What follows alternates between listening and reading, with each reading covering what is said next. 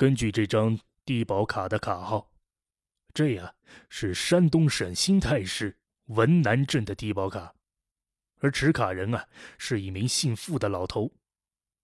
这个老人呢，已经接近七十岁的高龄了，患有严重的心脏病，长期卧床。他呀，当然不可能是凶手。而低保卡每个月可以得到几十块钱的拨款。而每个月呢，这几十块都会被人取走。警方于是啊，对富家背景进行了简单的调查，立即就发现有一个可疑的人物。这个富家的儿子富刚，二十六岁，但是啊，却已经有过了一次因抢劫入狱的前科。根据当地派出所的记录，这个富刚啊。从小是品质恶劣，初中辍学之后呢，就在社会上游荡。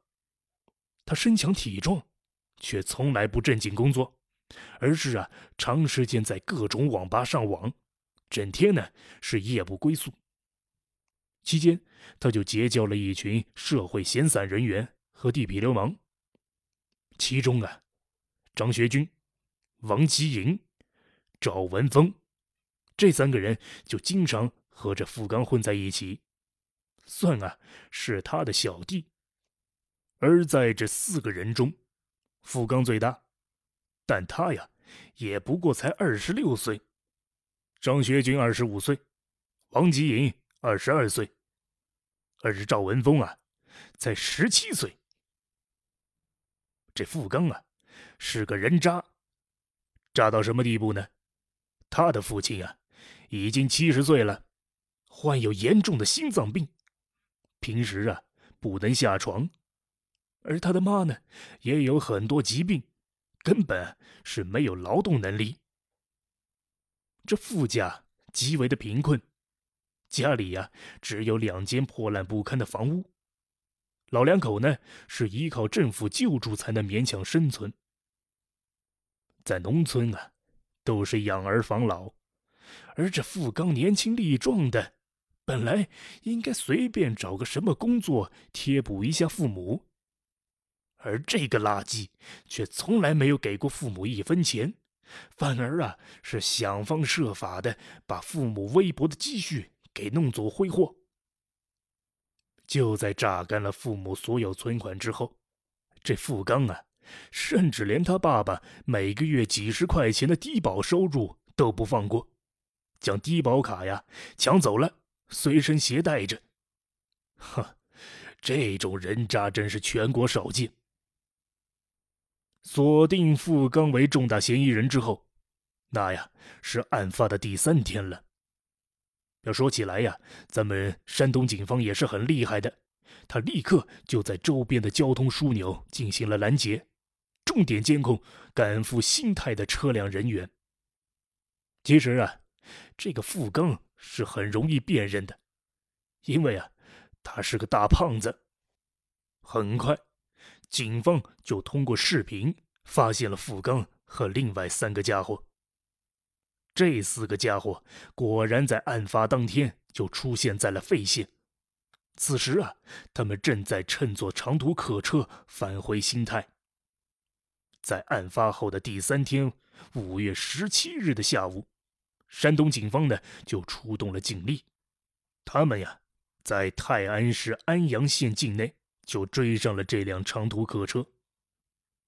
面对荷枪实弹的警察，这四个小子根本是不敢抵抗。前后啊，只有一分多钟，这四个人就丢下了匕首，束手就擒。据说呀，在抓捕时，这四个人是丑态百出。年纪最小的赵峰首先就跳窗逃走了，然而啊，民警吼了一声：“再跑我就开枪了！”这赵峰啊，立马就瘫倒在地。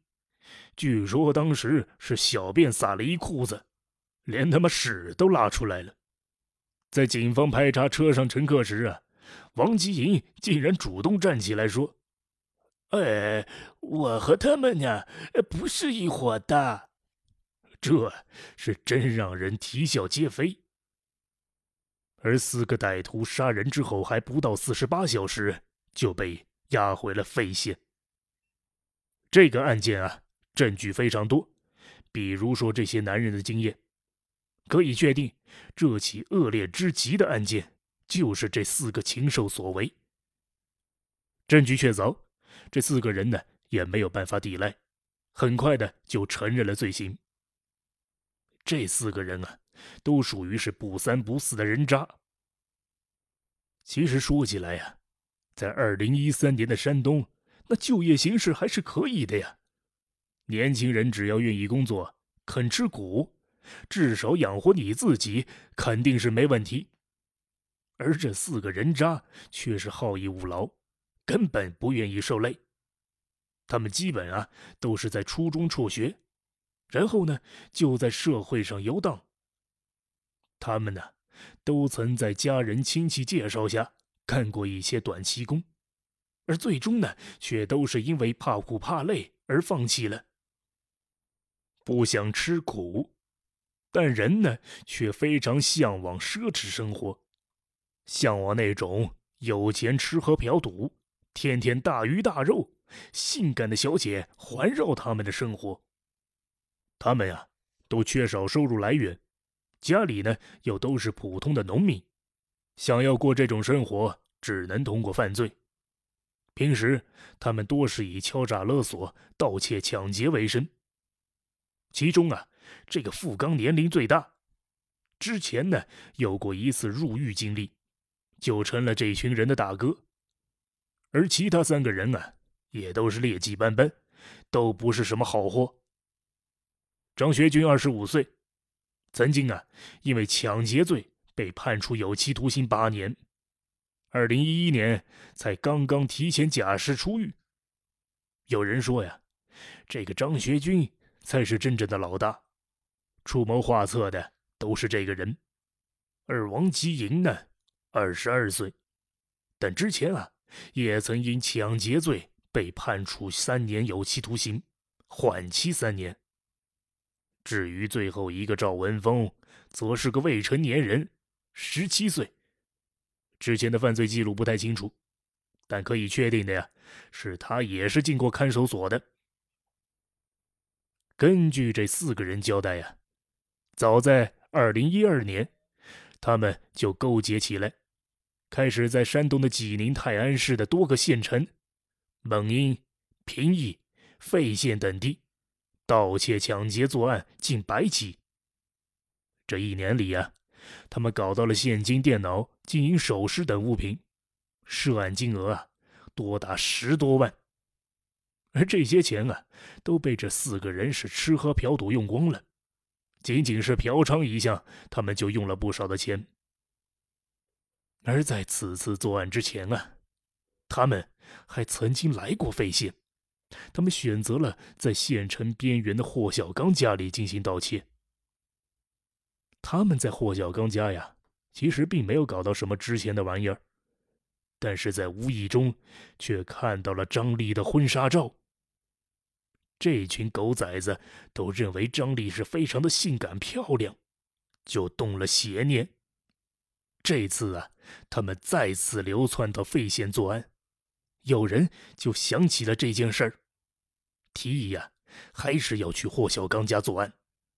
就算搞不到钱，他们也想把这女主人给强奸了。不过呀，有过入狱经验的张学军却有些犹豫，因为这个人知道，那强奸和盗窃、抢劫不同，很容易是留下证据，导致他们被捕。尤其呀。是这个富刚、张学军这些人，他们有过前科，在公安系统里啊留下了照片了。如果这个女主人被强奸之后去报案，很有可能啊根据照片就锁定了他们的身份。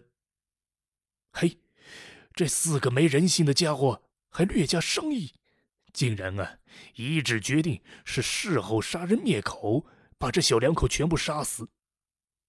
这些人啊，是向来不把人命当回事儿，当然也不把杀人当回事儿啊。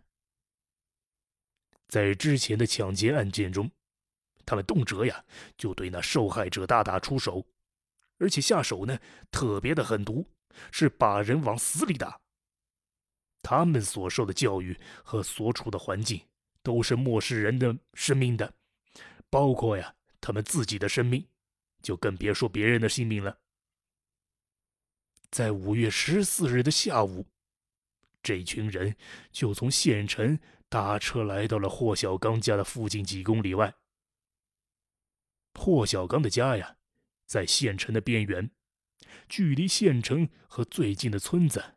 都有着一二公里的距离，位置啊稍微比较偏僻。这群人下车之后呢，就藏在三百米外的山洞附近。这四个人肆无忌惮的在洞口抽烟，被路过的那放牛老汉给看到了。按照常理来说呀，这就应该放弃作案了。可这四个人是根本不在乎，继续等。这一下呀，就等到了夜晚。而在翻墙的时候呢，他们发现了这霍家装了监控和围墙的护栏。他们啊，都是盗窃抢劫的惯犯，随身都带着工具，这些都难不倒他们。他们首先用撬棍撬开了护栏，翻入了霍家，关闭了监控。而这霍家小两口啊，都不在家。这群歹徒竟然在家里等了一个小时，知道这小两口先后回来。期间啊，这四个家伙毫不慌张，还拿出霍家冰箱里的饮料、西瓜和雪糕，那是大吃大喝。家中的小狗发现情况不对，开始大喊大叫。那富刚听到狗叫之后呢，就跑过去把这小狗给活活砸死了。头啊，几乎都砸成平面了。而当霍家小夫妻进屋时啊，并没有发现什么异常。就在他们一前一后进入屋的时候，四个人持着匕首等凶器，先对付了霍小刚。面对多个持凶器的歹徒，霍小刚啊是措手不及，还来不及反抗就被制服了。歹徒用那准备好的手铐。将霍小刚给铐起来了。发现丈夫被歹徒攻击，那张丽吓得是高声呼救。可惜呀，房子比较偏僻，没有人听得见呢。歹徒们迅速的就制服了张丽，把她呀就给带到了旁边的小卧室给关押起来，将霍小刚啊关在大卧室里。接着呢，他们向霍小刚。逼问那银行卡的密码。霍小刚啊，怕这些歹徒伤害自己的妻子，于是呢，就决定舍财保命，将密码呀告诉了歹徒，还苦苦哀求他们说呀，不要伤害自己老婆。而这些歹徒啊，为了拿到钱，一开始假装答应。富刚，有人说呀是赵峰，不管是谁吧。这两个人就换上了霍小刚的一套衣服，戴上了帽子，拿着银行卡取出了一万一千元现金。由于富刚当时啊是几乎身无分文，拿到钱以后啊，他立刻就买了几包好烟和一些饮料。在换衣服的时候，富刚呢随手就把自己老爸的低保卡塞到了牛仔裤的口袋里。嘿。或许有些听众要问了：这富刚为什么带着自己的低保卡作案呢？这主要啊，是这富刚已经长期不回家了，不是住在网吧里呀，就是住在小旅馆。他每个月唯一稳定的收入，就是他老爸低保卡里的几十块钱，所以啊，他就一直当宝贝似的随身携带。他最低呀。可以靠这几十块钱买上一两条香烟过日。取回钱之后啊，这歹徒们还是没放过霍家的小夫妻。他们先逼迫这会炒菜的霍小刚，要他呀为他们炒了一锅红烧肉。然后呢，他们又将霍小刚全身捆绑起来，堵上他的嘴，把他呀扔到了大卧室的床上，由专人持刀看着。随后呢，他们就拿出啤酒大吃大喝，又轮流的跑到小卧室里，对张丽进行了长达八个小时的轮奸和性虐。期间呢，这些狗日的手段残忍至极，丧尽天良。可怜的张丽呀，因为忍受不了折磨，曾经是尖叫哭喊呼救着。而这些呀，都被隔壁的丈夫霍小刚是听得一清二楚。但是他呀，此刻已是无法动弹，自然是无法救自己的妻子，只是心如刀割。直到天快亮了，这些发泄完兽欲的歹徒们才开始杀人灭口。这些人啊，都没杀过人，等到真正动手的时候，才发现这并不容易。他们啊，先对这个霍小刚下手，用绳子勒住了他的脖子，然后呢，又用塑料袋把他的头给闷住了。他们啊，不得要领。折腾了好久，也没把霍小刚给杀死，还勒断了一条绳子。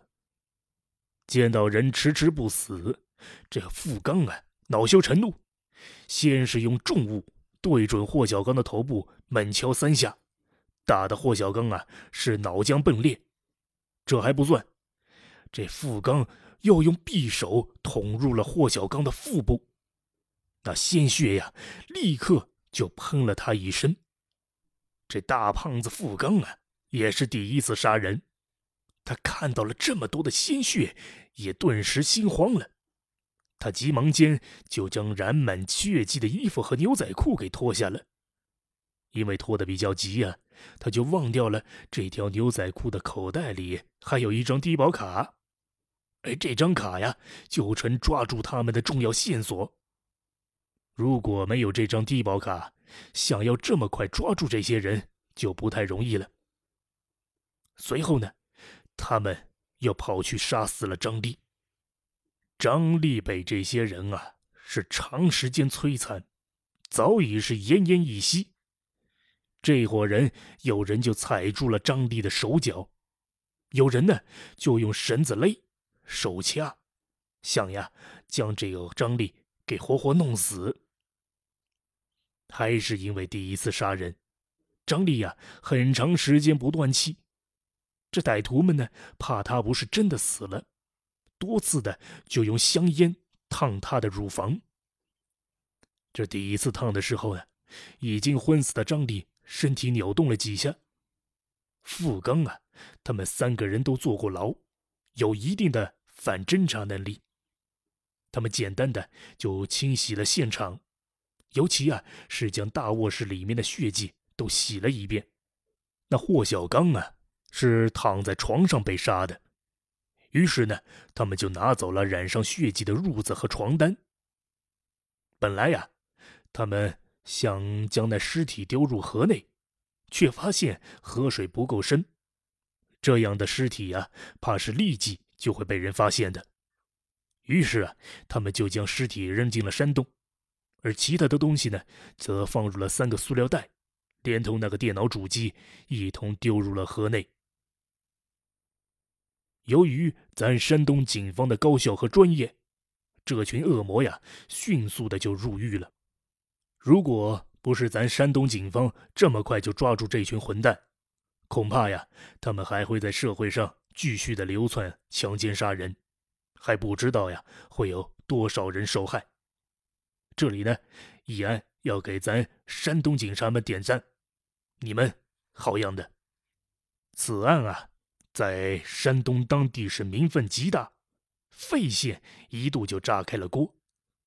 在后续嫌疑人指认现场的时候，村民们是群情激愤，试图将这混蛋四个人从车内拖出来，就地给殴死。这四个孙子给吓得是魂飞魄散，在民警的保护下抱头鼠窜。就在案发的三年后，二零一六年的六月二十二日，张学军、王吉营、付刚三个人就被依法执行死刑，丢掉了他们的狗命。而至于那个赵文峰啊，运气偏好，只是被判处了无期徒刑。为啥呀？因为这姓赵的犯罪时只有十七岁，算是他丫的未成年人，免于一死。对此啊，大部分的中国网民啊也表示不能理解。这赵文峰也参与了轮奸和杀人的全过程，手段极其凶残，并不亚于其他三人。仅仅是因为他十七岁就得以免死，同咱中国人杀人偿命的观点是相反的。还有很多网民认为啊，这恶性案件的凶手，只要是年满十四岁，就应该不分年龄一律的严惩。还有些人认为啊，这凶手要是不满十四岁，就应该连带让他老爸也去坐牢。所谓养不教父之过呀，这当父亲的也必须为儿子承担一部分责任。这种观点呀，虽然极端，但只能是无法可依。但易安也要说一句啊，有观点是必定存在舆论基础的。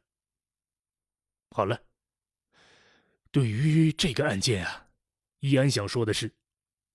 现在这些社会上，有好多这种二十岁左右，整天啊在社会上游荡，没有收入又犯有前科的年轻人。我觉得呀，咱们得重点注意。为什么呢？因为这些人是最容易犯罪，而且一犯啊就是恶性的罪。主要呢是这么多人觉得自己啊是烂命一条，死了也没什么。他们往往啊，就会用最凶残的手段去犯罪。记得易安在读初中的时候啊，学校附近有一伙人也是这样，整天的在网吧里面混，没钱呢就跑去敲诈勒索初中生。有一次啊，听我同学说，他们在抢劫网吧的时候，一个小伙子拿了一包香烟，那群人啊。就跑了上去，一把的就把那包香烟给抢了过来。对方就连忙问了一句：“哎，你们干嘛？啊有病啊？”然后啊，这小伙子就被那群人用匕首连刺了四五下，然后啊，就用砍刀连砍了几刀，将人是活活杀死于当地。嘿，一条人命就。为了一包香烟，最后的最后啊，易安再多说一句：任何一个社会都是存在危险的，希望听众大家呀要有安全意识，就算不为自己啊，也要为自己的家人而警惕。好了，以上呢就是本期的全部内容，感谢各位听友的陪伴。如果您对这一期的案情或者节目有什么想说的，还是欢迎大家在下方留言。依安在之后的节目中啊，会抽取部分听友的评论和大家一起来讨论。当然，如果你们有什么想听的案情或者故事，也欢迎你们在留言区中给我留言啊，依安都会看到的。还是那句老话啊，希望大家对我是多多订阅、转发。和关注，您的喜欢呢，就是对易安最大的动力。那么，咱们下期见了。这里做个下期预告，从下期开始呢，易安呢将给大家带来一部比较长篇的哎犯罪案情的系列，希望大家啊多多期待。咱们下期再见，拜拜。